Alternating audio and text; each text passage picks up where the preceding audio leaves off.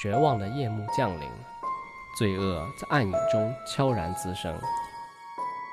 欢迎来到落日之后。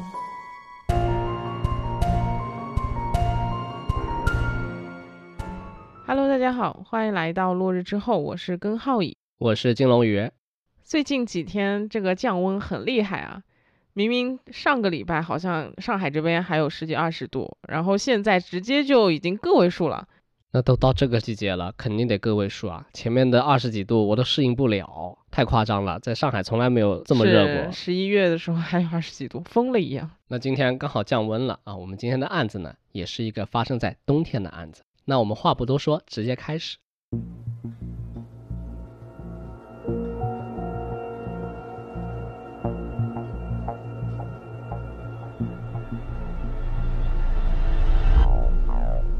时间来到二零零四年的十二月份，北京呢已经是非常寒冷，就最高的气温也就刚刚突破零度，最低的话可能已经零下好几度了。就风吹到脸上，好家伙，跟刀割一般。那在挨着北京通州的三河市，有这么一个工业园区，那它叫燕郊工业园。那看这个名字燕郊，也知道这个地理位置是远离市中心的了。那这一片工业园周围就没啥居民的住宅区，属于就是一个人烟稀少的地方。那再加上现在天寒地冻，路上压根儿就是完全没有人的，你能看到条狗都是稀奇事了。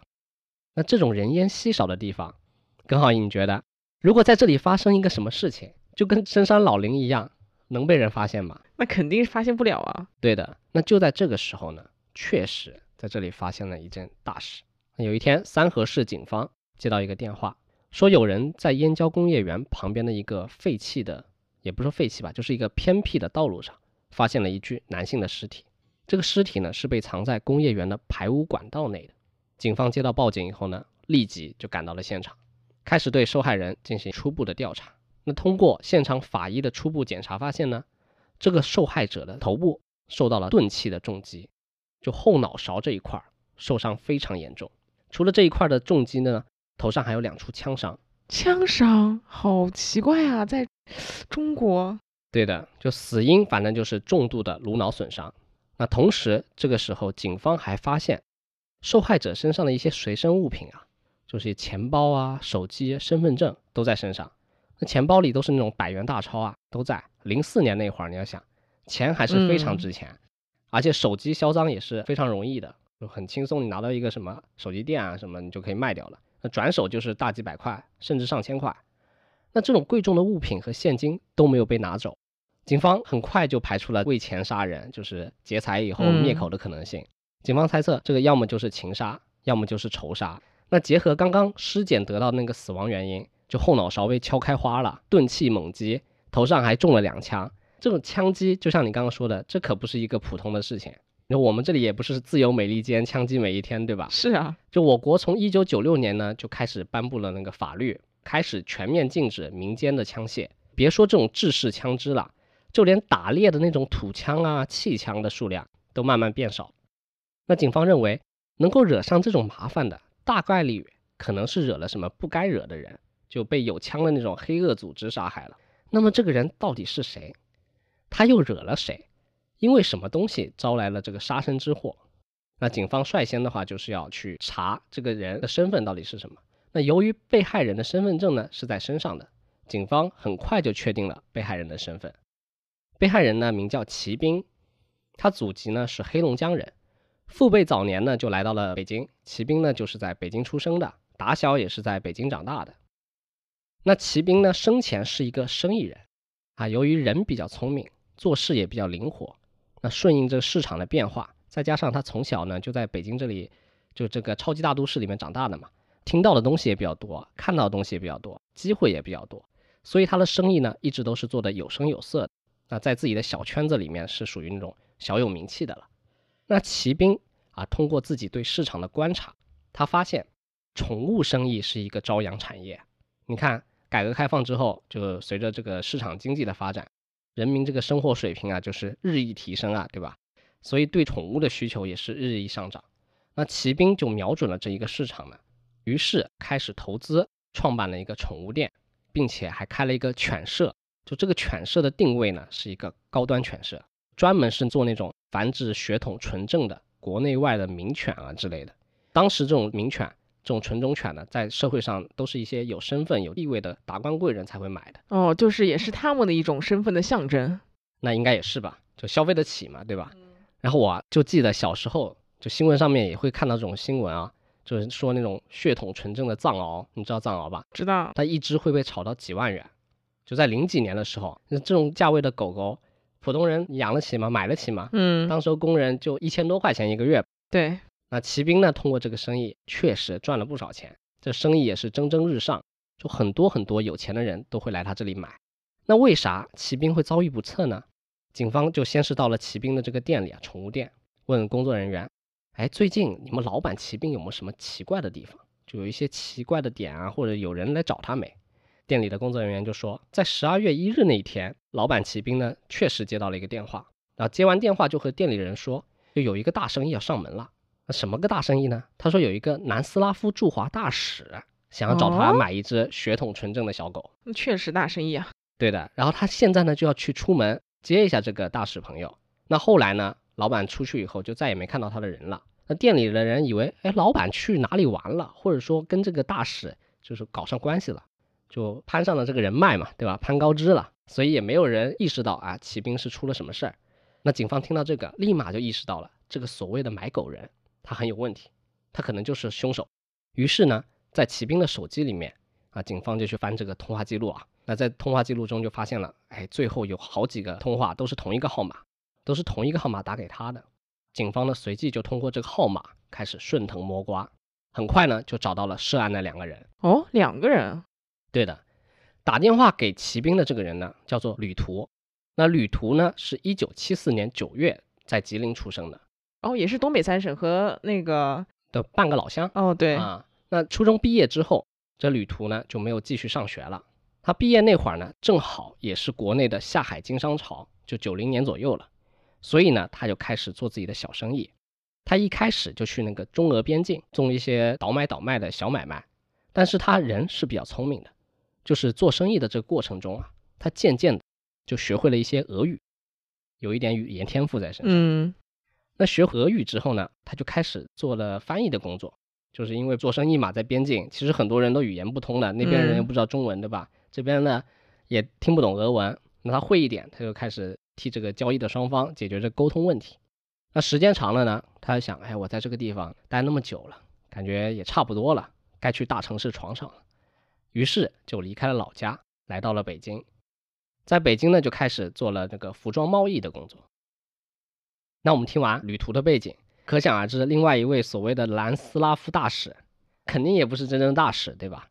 那警方一调查，发现。这个人其实是一个俄罗斯人，叫做基多夫根纳季。哇，这名字有点难记啊。对，我们就叫他基多夫就好。嗯，那基多夫呢，是一九六一年八月出生在苏联，就那会儿苏联还没解体，也是一个初中毕业的学历，曾经呢也在苏联服过几年兵役。基多夫这个人，他长相啊，就是那种比较传统的俄罗斯彪形大汉的形象，身高一米八几，高鼻梁，深邃的眼窝。然后脸上呢留着浓密的那种络腮胡啊，最近在玩街霸，感觉这个形象很像街霸里那个桑吉尔夫的形象，哎，有一点那种感觉，大家可以自行想象，带入那种电影里面毛子壮汉的形象。基多夫呢，之前不是说服过兵役嘛？那他结束兵役后呢，就来到了国内辗转，来到了北京。那在北京呢，他其实也没有从事什么很固定的工作，就他类似于灵活就业那种感觉了。那二人当天将骑兵骗上车之后呢，就开车前往了燕郊的狗舍，在途中呢，二人就把骑兵杀害了，就抛尸在了污水井中。其实说到这儿，我有一个马后炮了，就我发现这个借口买狗的骗局啊，其实有一个很大的漏洞。嗯，怎么说？怎么说？那就是就南斯拉夫大使这个身份，在案发前的一年，就是二零零三年的时候，南斯拉夫就已经改名了，那时候他叫塞尔维亚和黑山联邦国家。就不可能会有所谓的南斯拉夫大使过来买狗。那我分析啊，这个旅途和基多夫的骗局很有可能就是利用了骑兵的两个心理。第一个就是九九年的时候，我国驻南斯拉夫的那个使领馆被轰炸了，就国人都非常震惊和愤怒。对，所以南斯拉夫这个名字呢是比较熟悉的。然后旅途说起南斯拉夫大使的时候呢，骑兵呢就不会怀疑。那另一个就是旅途作为一个商人，而且是做这种名贵犬类生意的人，肯定是很想结识这样的人脉的，因为能够通过这笔生意就结识到大使，那这个生意圈子很有可能一下子就扩大了，他就可以收获一批潜在的客户。对，有可能之后还能发展其他的一些赚钱的路子。哎，对，很有可能，对吧？不光光是卖狗了。嗯，那不过呢，呃，这些都是我的马后炮啊，我的猜测。就旅途可能当时就没想那么多，他也许都不知道南斯拉夫改名的事儿，就胡编乱造了一个身份来骗这个骑兵。所以骑兵当时如果能够谨慎一点啊，稍微细致的了解一下这个前因后果，可能就不会上这个黑车了。那说到这，就不知道大家有没有一丝疑问啊？一个犬舍的老板，怎么会和一个从事服装贸易的人，以及一个北京的俄罗斯人扯上关系呢？是啊，感觉这三个人就是应该是活在自己的世界里吧？怎么会有交集啊？是啊，而且这两个人还费老大劲儿把骑兵骗出来，然后杀了，到底是什么样的深仇大恨呢？警方调查下来，就感觉确实很诧异，就完全没有找到他们这三个人的直接联系，就唯一的共同点，可能就是他们都住在北京了吧？都住在这个地球上。对的，警方呢就百思不得其解，于是呢加紧了审问，啊，最终旅途呢也说出了在这件案子背后的一个人，就他说他们都是受雇于一个女人。哦，就这个女人呢，花钱买了骑兵的命，他们是受人之托拿钱办事儿，你知道吧？原来是雇凶杀人啊，对的，在中国很少见呢。确实很少见，这一般都是在那种国外的电影里面才会有这种，对吧？是，或者什么黑帮啊这种才有这种情节。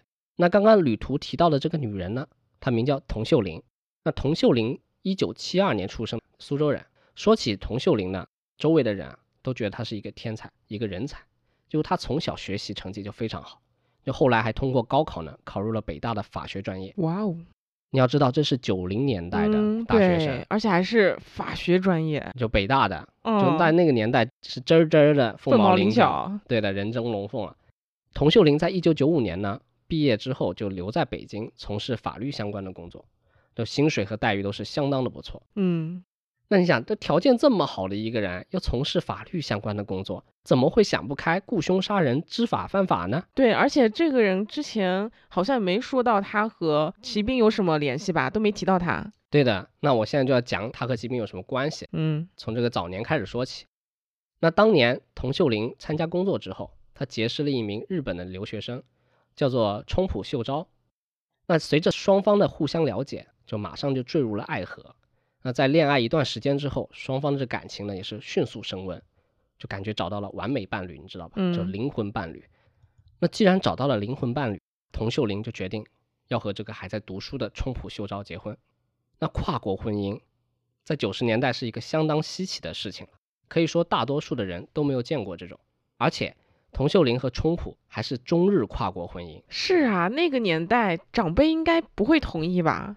对的。就是佟秀玲的家人一开始就是不太同意的，因为当年日本人的罪行其实深深的伤害了我们嘛。对，尤其是长辈那代人对这个记忆是更深刻的。是的，然后如果说起来，就是他跟周围的朋友说起来，女儿嫁给了日本人，也是一个不太好开口的事情。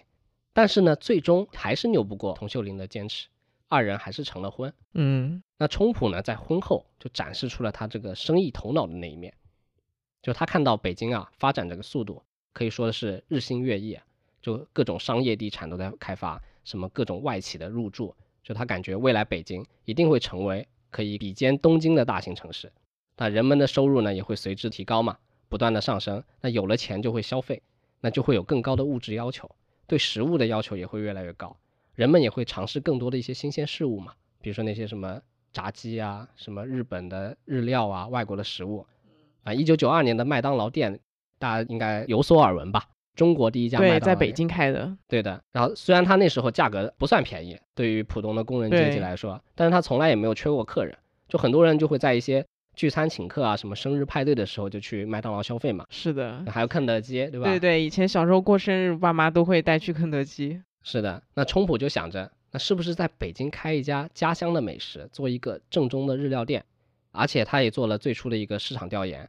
就在当时，北京正宗的日料店其实也没有几家，这个市场是非常有前景的。于是冲浦就和童秀玲啊说了这个想法，童秀玲呢就很支持丈夫的想法，就她也会觉得未来日料是相当有市场的，但是目前北京的当地人啊，对日料的了解还是比较少。那你初期客源就不能只靠当地人，不然有可能就会创业未半啊，中道崩殂了。嗯，那他们就想着，哎，我要找到一批种子用户。于是呢，他们就看向了朝阳区的燕莎商场，因为燕莎商场附近呢有很多外国的使领馆，使领馆的工作人员以及日常往来的这些人，都是一些收入比较高的人，而且对于日料的接受度呢也是比较高的，也有这个消费日料的需求。那计划好这一切，冲普呢，他也是个行动派，他立马呢就和日本的家人就借了六十万人民币。哇，就在当时九十年代，六十万人民币、嗯不是小数目。是的，这他就把这六十万当做了这一次日料生意的启动资金。不过夫妇二人，你看，一个是留学生，一个是法律从业者，他们之前都没有相关的这个开餐饮店的经历，对吧？那如何白手起家，在北京搞起一家日料店，对于他们来说是一个非常大的挑战。所以他们就想着，哎，能不能找一个有经验的合伙人，就一起来做这个生意嘛？那他们找来找去呢，啊，就在朋友的介绍之下，夫妇二人便认识了曾经有过餐饮经验的生意人齐兵。哦，这个时候认识的，对的，那毕竟冲普他要投入六十万人民币，就在当时来说是不小的巨款了嘛。所以在合伙之前，冲普就想着，哎，我得和这个骑兵啊吃几顿饭聊一聊。那他们就吃了几顿饭，在餐桌上呢也讨论了很多合作的详细计划。通过交流呢，冲普就觉得，哎，骑兵确实有经验，他说的东西都一套一套的，就把潜在的问题都安排的明明白白，甚至还提出了好几个之前夫妇二人都没有考虑到的问题。那冲普就对这个合伙人相当满意，就非常信任他，于是他就决定自己出资六十万，骑兵出资二十万，两个人共同创立起这个日料店。那冲普很看好这个日料店的发展前景，他便借用夏目漱石的三部曲中的第一个序曲，给餐厅取了名字叫三四郎。哇，文化人啊，对的，就是他想着这个餐厅也能够在这个全新的城市中渐渐成长，最后成为一家有特色的餐厅。对，抱了很大的一个期望啊，是有很大的野心，就仿佛他的孩子一般了，对对吧？那在三四郎的创立过程中，确实有一些阻碍和坎坷。那这些主要坎坷呢，就分为以下几点啊。第一点就是，因为冲浦他是一个留学生嘛，他这个留学生的身份是没有办法在国内经商的，就他没有办法去用自己的身份到工商局注册登记，就申请营业执照啊什么的，所以他只能退而求其次，用骑兵的身份去注册登记。哎，为什么不用他老婆佟秀玲的呀？这个倒没有具体的资料啊，但是我猜测，就可能是跟佟秀玲的工作性质有关系。因为之前提到嘛，佟秀玲是北大法律系毕业，就在那个年代，基本上都是包分配的这个工作。那法律毕业从事的工作呢，很有可能就是公检法相关的工作。那在我们国家从事这些工作的人，其实是没有办法去注册公司的，哦，也是，因为有这个裁判员亲自下场比赛的嫌疑了，对吧？嗯，那所以童秀玲就没有办法办理这个注册登记，然后他们就用了骑兵的身份。那第二个坎坷就是，当初出资的时候呢，冲普出资六十万，骑兵只出了二十万，但是公司分股权的时候，骑兵却要求自己和冲普一样，就拿同等的股份。啊，也太过分了吧！尽管他有经验，但是也不能，对，反正他的说辞就是自己是出谋划策的嘛，有经验的，而且要不是他自己的身份，他们是没有办法注册公司的。有点要挟的气味。有一点那种感觉。然后冲普呢就想着，哎，没有办法，自己也比较信任他，那算了，也不跟他计较。所以呢，冲普就答应了骑兵的要求，二人各持股百分之四十五，剩下百分之十呢就留给了厨师。童秀玲当时听到这个要求的时候，其实就跟我们一样，就就会觉得这不科学、不合理嘛，嗯就是不同意的，他就感觉其中也有问题。他就和冲普说：“你这个事情可不能轻易的就决定啊！就你现在想，你出这么多钱，六十万，沉没成本这么高，而且公司现在还是挂名在骑兵名下的，是啊，那下次骑兵要搞什么事情，你到时候赔了夫人又折兵，哭都没有眼泪啊！”那冲普听完，他觉得没事啊，老婆这个担忧是杞人忧天了啊，就不存在这种事情。哎，感觉冲普桑很很纯真，很很善良啊。嗯，可能他还在读书嘛，对，没有遭受过社会的险恶。对，没有被社会毒打过，所以他就反过来安慰童秀玲说：“没事的啊，骑兵是我朋友，相信他。”第三个坎坷就是三四郎开业没多久，这个房子呢，由于一些不可抗力啊，就要拆迁了，于是冲普和骑兵就只能从头来过。那俗话说得好，一鼓作气，再而衰，三而竭。那这种突如其来的变化，就有一种出师不利的感觉，嗯，就对二人的打击其实是不小的。那前期做了很多准备，都一下子化为了泡影。那大家可以看出，刚刚说那几点坎坷，其实是埋下了一些不稳定的因素的。那日料店的发展呢，确实也远远没有冲普想的那么顺利。但是呢，尽管现在很坎坷嘛，他们的第二次选址呢，也是照样进行，和第一次选址的逻辑一样，就他们选了建国门附近，因为这里呢附近有很多啊国际公寓啊、外交公寓，这里住着很多那些使领馆的工作人员，还有不少来国内工作的外籍人士。那这一次开业，冲普就想着，哎，之前股份划分都一样了，对吧？你一半我一半，嗯，那你骑兵是不是也多出点钱呢？对吧？那这次新开第二个店了嘛，那大家都出多一点啊，各自都投资一半。就也对得上这个股权的划分了，但是骑兵就觉得，哎，这不合理呀，哪有不合理？就他多出了钱，但是占股没变多啊。他以前出二十万也是百分之四十五，现在我还得多出钱，跟那个冲普出一样多，但是我占股也没变高，所以他就心生芥蒂，觉得不满啊，觉得冲普有一些过河拆桥的感觉。可是也没有过河呀，就他觉得哦，把他拉进拉入伙了嘛，对吧？他已经投了二十万了，沉没成本在里面了。那现在如果不干了，他二十万就没了。然后当初说好的自己二十万就占百分之四十五，现在变卦了。那确实这一次日料再开业的经历，也成为两个人合伙的这个关系转折点。那骑兵开始对冲普不满，就说你现在成天都在上学，不知道在学校里搞些什么东西，写什么狗屁论文，这些东西学了对日料店的经营有帮助吗？你买菜的时候需要微积分吗？凭什么你一天天在店里啊不管事儿就当甩手掌柜？然后我每天要在店里管事儿、看店，什么鸡毛蒜皮的小事都要我去处理。每天我在店里点头哈腰服务客户，你在学校里面逍遥快活。反正总的来说，骑兵就是不满意啊，自己出了一样多的钱，还出了力，才分到一样多的股份。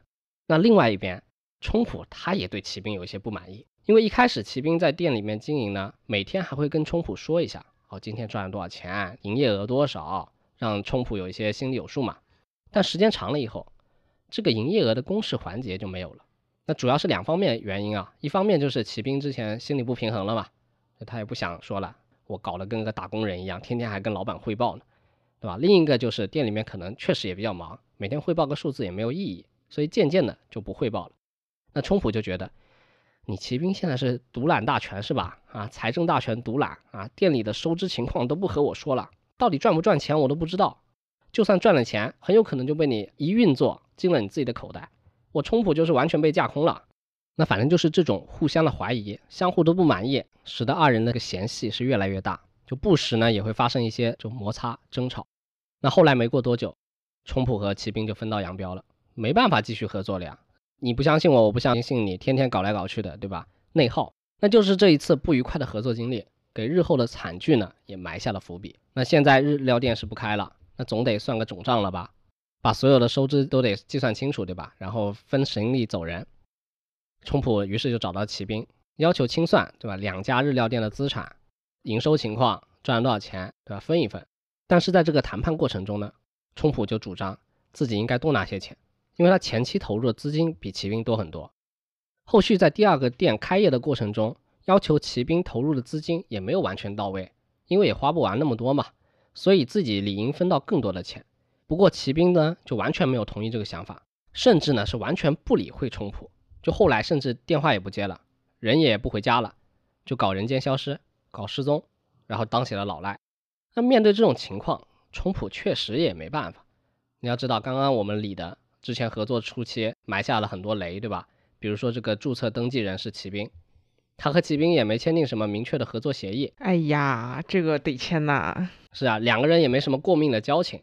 然后他本人呢，也没有深入参与经营，就对于这个店铺的收支情况，确实了解的不清楚。那他能做的就是不断的去找骑兵，口头上去要这笔钱。而骑兵这个人，你说他消失以后还会理你吗？啊，他完全就不 care 你了。那骑兵关店之后呢，他清算变卖了资产，啊，自然拿到了一笔非常丰厚的启动资金。那在躲避冲普讨债的过程中呢，他便跑到了郊区，开了一家犬舍，也就是今天一开始我们说的那个专门培育这个纯种血统的犬舍。那骑兵通过倒卖名犬，确实赚了很多钱。于是呢，为了更好的融入他的客户群，抬高他自己的身份，从而结识更多的人脉，打开潜在的市场，骑兵呢就花钱买一辆加长型的林肯。那对比冲普的境遇，骑兵可以说混得风生水起了，是吧？那有一天啊，命运的齿轮又发生了转动。那一天呢，冲普出门办事儿，正好呢就碰到了从加长型林肯上面下来的骑兵，于是他立马冲上前去和骑兵理论，让他还钱。骑兵面对这气势汹汹的冲普，他不仅不予理睬，反而是一把就推开了，和他说：“我没欠你钱啊，想让我还钱，你得拿出证据，你不能空口乱说。哎，现在可是法治社会啊，你空口无凭的，休要我给你钱啊，休想！亏就亏在没有签协议。确实，就是当初注册的时候也不是他的身份，哎，他老婆是律师，怎么能怎么能会漏了这个环节呢？可能太信任了，没想那么多。毕竟冲普也不是一个笨的人，不然他也不能来留学嘛，对吧？啊，反正话说回来，冲普就听完，听完这个骑兵这个说法，他确实也没办法，就眼看着骑兵这副老赖的模样呢，他就决定回家找自己的妻子童秀玲。他说能不能在这个法治社会里面用法律的手段帮自己拿回应得的部分？但是童秀玲在仔细研究了他们这个合作过程，那确实发现真的困难。法人不是冲普，实际经营的流水他也没有办法拿到。现在你去法院起诉，你起诉啥呀？你空口无凭的，基本上也胜诉不了。后来冲普呢，就只能说啊，不断的去找骑兵。后面他也放低了要求啊，他一开始不是要对半分嘛，嗯，现在说啊自己不要那么多了，只要当初投入的本金就可以了，哎你把那六十万还给我。好卑微。对，经营过程中那些盈利都给你。但骑兵还是那句话，想要拿钱，你就拿出证据，拿出了你经营了日料店的证据。那眼瞅骑兵这副无赖的样子，冲普是真没办法，所以他这个心中的郁闷啊，就越来越严重。这个郁闷呢，也导致冲普开始大病一场。啊，那生病期间，冲普的心情就非常差，每天很抑郁，就一直想，唉，这笔钱是跟父亲借来的，就他养老的六十万，就当初自己还在父亲面前打包票，就拍胸脯说一定赚钱啊，这生意赔不了。但是现在赔了夫人又折兵，完完全全六十万全赔完了，不光没赚钱，这养老钱全赔进去了，自己哪有脸去见父亲啊？那就在这种持续的负面情绪当中呢，冲普的病是一天比一天严重。那到二零零二年，冲普就已经是茶饭不思，整夜整夜睡不着觉。不久呢，身体就彻底垮了。在弥留之际呢，冲普还在悔恨，就跟妻子说，后悔当初就不应该去借钱，也后悔当初没有听妻子的话，就应该写清楚合作，不应该太相信外人。那没办法，结果只能他含恨而终了。主要是确实他一直在学校读书，也没有去管这个日料店，这也会落下一个很大的口舌。但是他出了钱啊，讲道理合作的话不应该他一分没有，对吧？是而且他后面也很卑微了，我只要本金。是，对对对，本金都不还，真的很很过分了。是的，那反正童秀玲呢，面对丈夫的去世是悲痛万分了，就她想着一定要把这钱拿回来，把钱还给在日本的公公婆婆，让他们晚年有个保障。啊？难道她之后就雇凶杀人了吗？为了要回这笔钱？那倒也没有，嗯，就一开始他倒没有用这么激烈的这种手段去就维权啊，嗯他当时是比较平和的，就想说啊，拿法律的手段去拿回自己应该得的。但是他后来受到了一次骑兵的刺激和侮辱，就激发了他内心的仇恨。在冲普葬礼的当天呢，亲朋好友都来了嘛，对吧？这很正常，大家都来送这个人最后一程。但是呢，这个葬礼上呢，来了一个不速之客，你也能够猜到是谁了。对，骑兵。对，骑兵当天呢就穿着人模人样的来参加冲普的葬礼。那童秀玲就看到了，立马就上前冲着骑兵说：“冲普就是因为你才死的，你还有脸过来？你快点给我还钱！”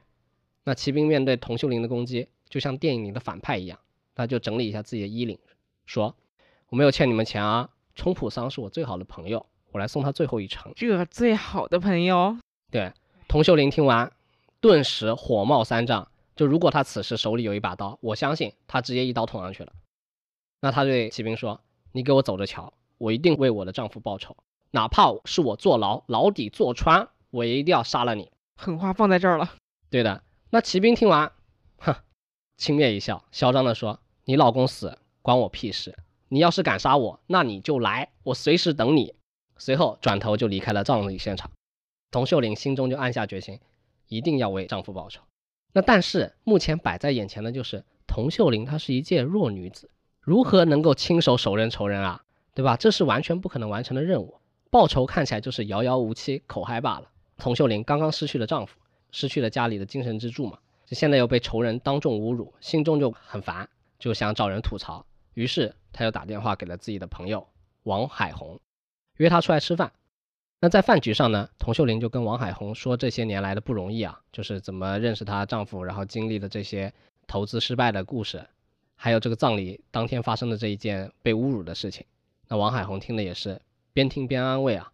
让童秀玲说：“哎，你要向前看，生活总会好起来的嘛。”那而童秀玲就是越说越激动，越说越委屈。说到最后，她又说：“我真想亲手杀了骑兵，就或者我自己做不到，我找人杀了他。”王海红听罢，连忙安抚情绪，就和童秀玲说：“这不行啊，你身为法律工作者啊，你不能够知法犯法，杀人可是要偿命的。嗯，你再看看有没有别的办法处理这个事情了。你先别急着杀人。”那童秀玲听完也是慢慢冷静下来，就暂时不提杀人了。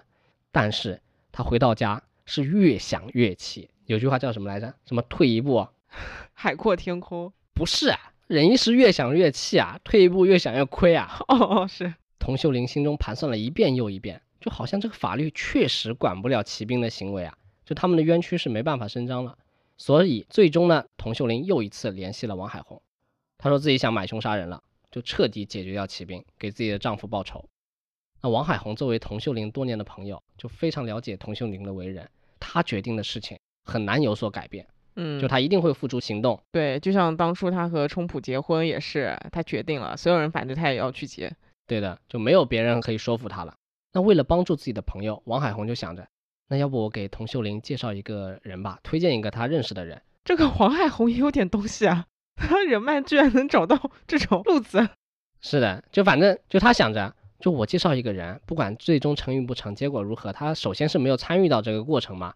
另外，王海红觉得，就我推荐的还算比较靠谱，就后面怎么样不好说。但是童秀玲最后他自己去找乱七八糟路子，可能还会遇到更多的麻烦。就出于这一个，所以他就给他介绍了个人。那于是呢，王海红呢就去他日常管辖的那个俄罗斯公寓的范围里面。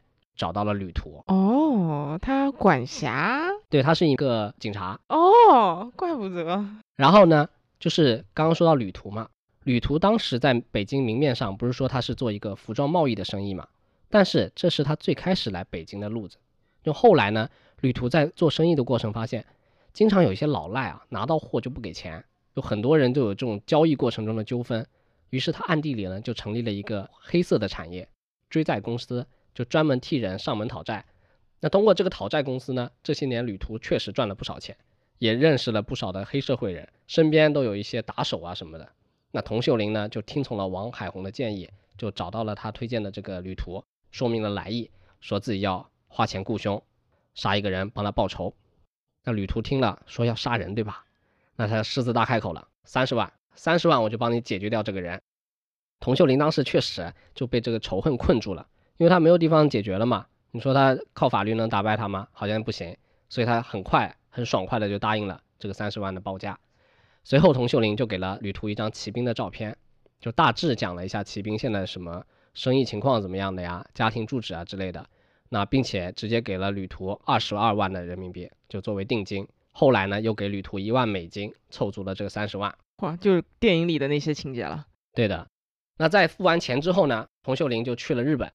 那他决定在这个最后的时间陪一下公婆，就让老人也能够换换心情吧，就也算是和老人做个最后的告别。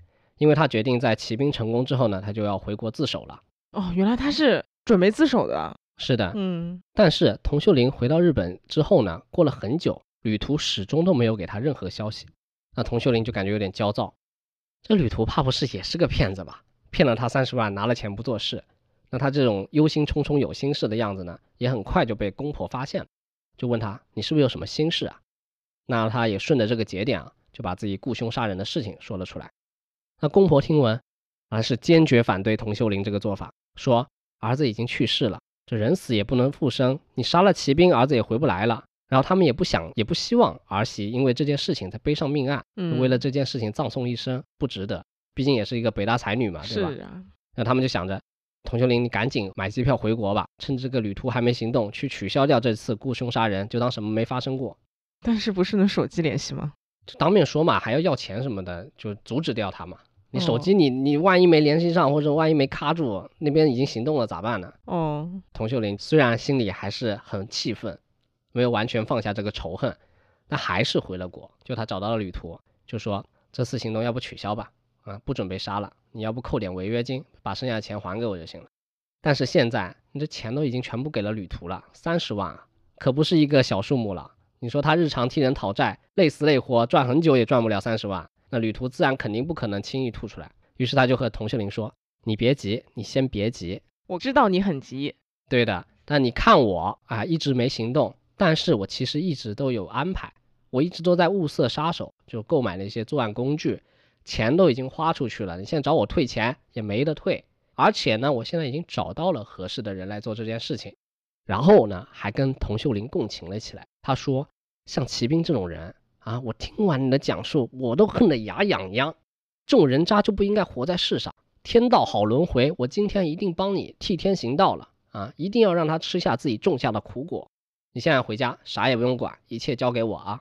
那听完旅途这番话，童秀玲内心的仇恨就再次被激发出来了。这么多年的委屈和怨恨告诉他。骑兵必须死。哎，怎么说呢？我觉得旅途可能就是不想已经到自己手上的钱飞走嘛。是的，我估计他前面也没想去杀。我也觉得，就想骗这三十万。但是现在你说这订单要黄了，对吧？是。那反正在这一次碰面之后呢，童秀玲又再一次回到了日本，就真正的要陪公公婆婆最后一段时间了。那另一边，旅途既然答应了嘛，他的行动也变快了。他因为日常呢就从事这种经营这种黑色产业啊。于是他很快呢就联系到了一个俄罗斯的杀手，那也就是我们刚刚一开始提的那个基多夫。那旅途在调查清楚骑兵的现状之后，就决定我们假扮南斯拉夫的大使来欺骗骑兵。为此呢，他们还租了一辆切诺基越野车，并且还去偷了一块大使馆车辆的车牌。然后呢，也给基多夫安排了一身量身定做的西服，就基多夫穿上之后还挺像那么一回事儿。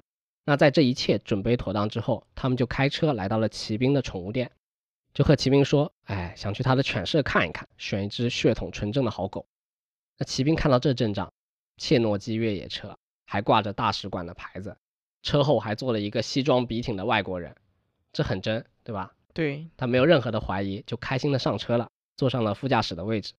一路上呢，骑兵就尽力的哎了解这个大使的需求，想要什么样的狗啊？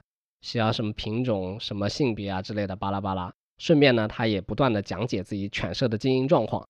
就这么说着说着呢，车就已经开到了一个荒郊野外。就在骑兵兴高采烈的介绍时，突然就感觉后脑勺一阵剧痛，顿时头晕目眩了起来。原来就是车后的大使用铁锤猛砸了两下骑兵的后脑勺，骑兵立马意识模糊，失去了力气，瘫倒了座位上。旅途和基多夫呢，也是立马下车，打开了车门。一把就把骑兵拖下了车，骑兵见状立马跪地求饶啊！但是旅途和基多夫是收人钱了嘛，跟他也没什么实际的恩怨，反正收钱就替人办事，对，完全不解释就开枪打死了骑兵。随后呢，就将尸体扔到了附近的一个排污井当中。杀害骑兵的凶器铁锤和手枪呢，也被扔在了通惠河中。那案发不久，警方呢就逮捕了这个行凶的二人，幕后雇凶的童秀玲呢也立即被警方通缉。作为童秀玲的好友，王海红呢，这个时候也及时的给童秀玲打了个电话，通风报信，告诉他，你现在先在日本避避风头啊，国内的警方已经抓到了旅途和基多夫，他们已经把你供出来了，警方正在通缉你，你过段时间再回来，这个风头过去了以后你再回来，或者说你干脆就在日本别回来了，对，这样就抓不到了嘛。对的，但是童秀玲之前不是一直计划嘛，事成之后就要回国自首了，所以呢，他就没有听从王海红的建议。就他一直都是很有主见的啊，对自己的想法，嗯，于是呢，他就给北京的警方打了个电话，说自己要自首，他就是那个被通缉的童秀玲，确实是他雇凶杀了人。然后呢，他还把回国的航班信息告诉了警方。那在二零零五年三月二十日，飞机在首都国际机场降落之后呢，警方就带走了童秀玲。童秀玲在被捕之后，就也详细供述了这个犯罪的经过，也主动提出要赔偿受害人的家属。并且对于审判的结果呢，他都说，哎，我都接受，不会再上诉了。童秀玲这边的口供录制确实非常顺利，但是另外一边两名凶手的口供呢，则在最后杀人的问题上对不上。旅途说，当初呢是基多夫身上带着枪，他自己是没有枪的。那当时铁锤重击之后呢，他就刚下车，还没来得及转到车的另一边呢，就听到了两声枪响，骑兵呢死于基多夫的枪下啊，他全程就是一个开车的。但是另外一边，基多夫说呢，他是一个傀儡啊，主要就是假扮大使这个身份，自己虽然动手锤了骑兵的后脑勺，但他后面也没干什么了呀，是旅途把骑兵拖下了车，然后他在车里呢就听到了砰砰两声枪响，骑兵就中枪倒下了，他随后就是帮忙抛了个尸体而已。哦，就是狗咬狗嘛。对的，反正就是都是你做的，不关我的事。这样也能看得出来，他们应该是第一次干这种事情，就非常的不专业。嗯，对。所以一开始他们收了钱，可能真的没有想去做，就是见钱眼开嘛，先把三十万拿到手了再说呗。就是一个敢给，一个敢要。对，那最终呢，经过北京市第二人民法院的审理啊，在二零零五年十一月二十九日，对该案涉案人员呢都做出了判决。法庭认定吕途是犯了故意杀人罪，判处无期徒刑，剥夺政治权利终身；基多夫呢犯故意杀人罪，判处无期徒刑，并驱逐出境。童秀玲犯故意杀人罪，被判处有期徒刑十五年，剥夺政治权利三年。介绍人王海红也被判处有期徒刑六年。四名被告呢，还要共同赔偿受害人家属三十五万元的经济损失。吕途和基多夫两个人在一审结束之后呢，不服判决啊，提起上诉。同时，北京市的检察机关呢也抗诉，但是呢，二审于二零零六年九月三十日呢，就最终维持了原判啊，驳回了上诉和抗诉。听完这案子，感觉心情很复杂。就首先，这个童秀玲和她朋友黄海红都是属于知法犯法的人。尤其是我有点不解的是，童秀玲她一开始就决定去自首，那她有没有想过她的朋友会因此也被他呃给牵扯进去？对哦，我不知道他朋友是知道自己会被牵扯，还这么愿意帮助他，还是什么？我也不清楚。我感觉应该王海红是有一些侥幸心理的，就是当初他在给。童秀玲介绍的时候，他其实也跟童秀玲说啊，我就介绍你们认识，后面的什么事情我都不参与，你也别告诉我，我都不知道。所以他觉得他只是一个介绍人，他没有参与到这个犯罪的实施过程中，所以他可能觉得自己会啊无辜，不会被牵连进去。但其实他其实就是那个关键的人，我觉得对的。就如果没有他的介绍，就他们就达成不了这个交易，他就找不到这个雇凶这个凶。当然也有可能。童秀玲去找别的路子嘛，但可能不是这么好找，有可能找着找就放弃了。对，就很有可能是这样子的，当然也不好说啊。他的性格，对，说到做到的人，对他一直就是说到做到的人，有点有点可怕。毕竟我们都不在他那个立场之中嘛，对，没有经历过他这些东西，没有经历过他的当时的那个痛苦仇恨，也不能理解他这个复仇的心情。对。但是不管怎么样，确实杀人是不对的。对，杀人是不对的。尽管这个骑兵确实啊，人品也不太好，太贪了，太贪了。就你说当初，冲普都已经低声下气了，只要本金了他都不还。是的，就仗着因为他是注册人。哎，这一方面感觉他老婆是法律人，哎，为什么这一点都没有做好一个规避风险的行为呢？我感觉就是他当初其实可能社会阅历其实也没那么丰富。就他就算学法律，他只是学了一些案例和一些法条嘛。但是社会上的险恶，对于他们两个刚从学校毕业，还有一个是刚还在学校里读书的人来说，确实这种经商的风险、不稳定因素特别多，他很难考虑得到吧？嗯。再加上当初冲普非常信任骑兵，因为你看他之前吃了几顿饭聊下来啊，觉得骑兵非常有能力，就是能够解决一些未知的问题，对吧？安排的很妥当。哦，尤其是骑兵还是一个有丰富经验的一个丰富社会经验的一个人，是的，可能面对就忽悠两个小朋友，对，比较容易上手。哎，看来就之前不是说不能和朋友合伙做生意嘛？现在看来和陌生人合合伙做生意，你也得就不管怎么样，你要找人合作，就我觉得东亚这一块的文化有一个就是提前伤感情这一点，我觉得也不太好，因为毕竟都是大家合伙一起做生意嘛。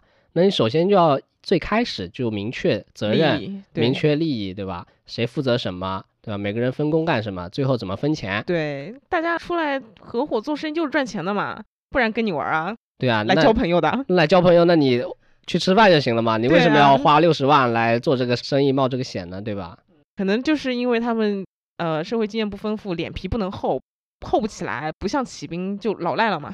对，你看到最后不装了，哎，摊牌了，摊牌了。哎，怎么说呢？就是嗯，童秀玲她这个复仇的行为确实还是不理智的，她花钱雇凶都花了三十几万了。对他为什么不把这个钱直接给他远在日本的公公婆婆呢？对让他们晚年安享晚年，不就完事儿了吗？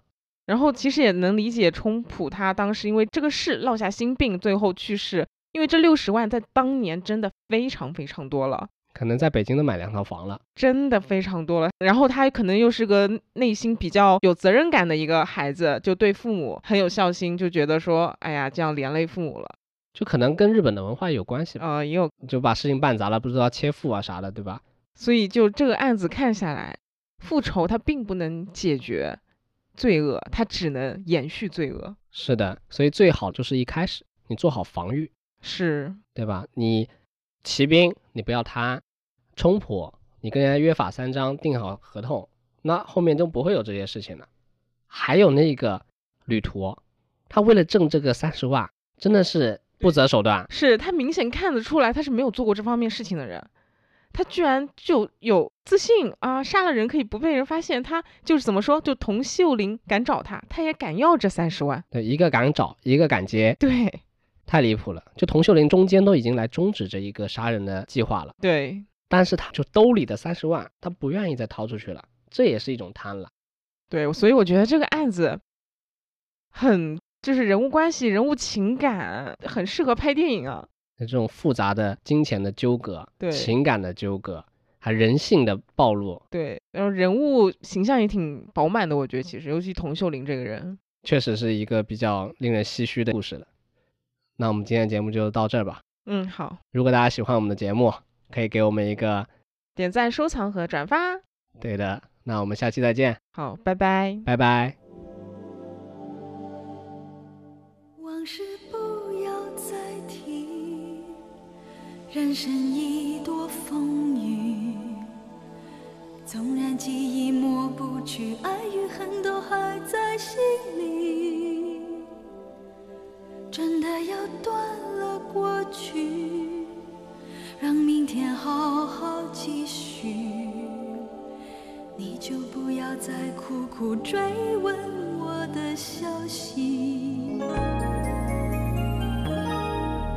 爱情它是个难题，让人无限神秘。